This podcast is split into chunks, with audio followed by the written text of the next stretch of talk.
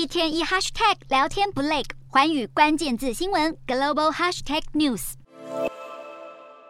在去年时，常常听见的是晶片大缺货，半导体产业在二零二零年底到二零二一年经历供不应求，许多机构在当时预测晶片短缺要到二零二二年底才会缓解。各大厂商开始疯狂囤货，补足库存。但在疫情过后，二零二二年还没结束，市场对晶片的需求除了汽车晶片之外，开始急转而下。从下游的手机、电脑、电视等企业，到上游的面板，各类消费类晶片厂商都开始降价清库存。再加上全球经济可能陷入衰退，让许多科技公司态度转趋保守，开始冻结招兵买马，像是高通、英特尔则是开始解雇员工。有专家认为，半导体产业正走向自两千年网络泡沫化以来最大的衰退，也是晶片制造史上最大的衰退之一。高科技产业聚集的美国戏骨也正面临寒风刺骨的裁员潮，而且从机器人、加密货币、社群媒体到半自驾车，全都无一幸免。根据裁员数据统计网站计算，今年美国科技业裁员人数已经突破十万人。包括惠普计划未来五年裁员四到六千人，推特已经开除五千两百人，亚马逊计划裁员一万人，思科裁掉四千多人，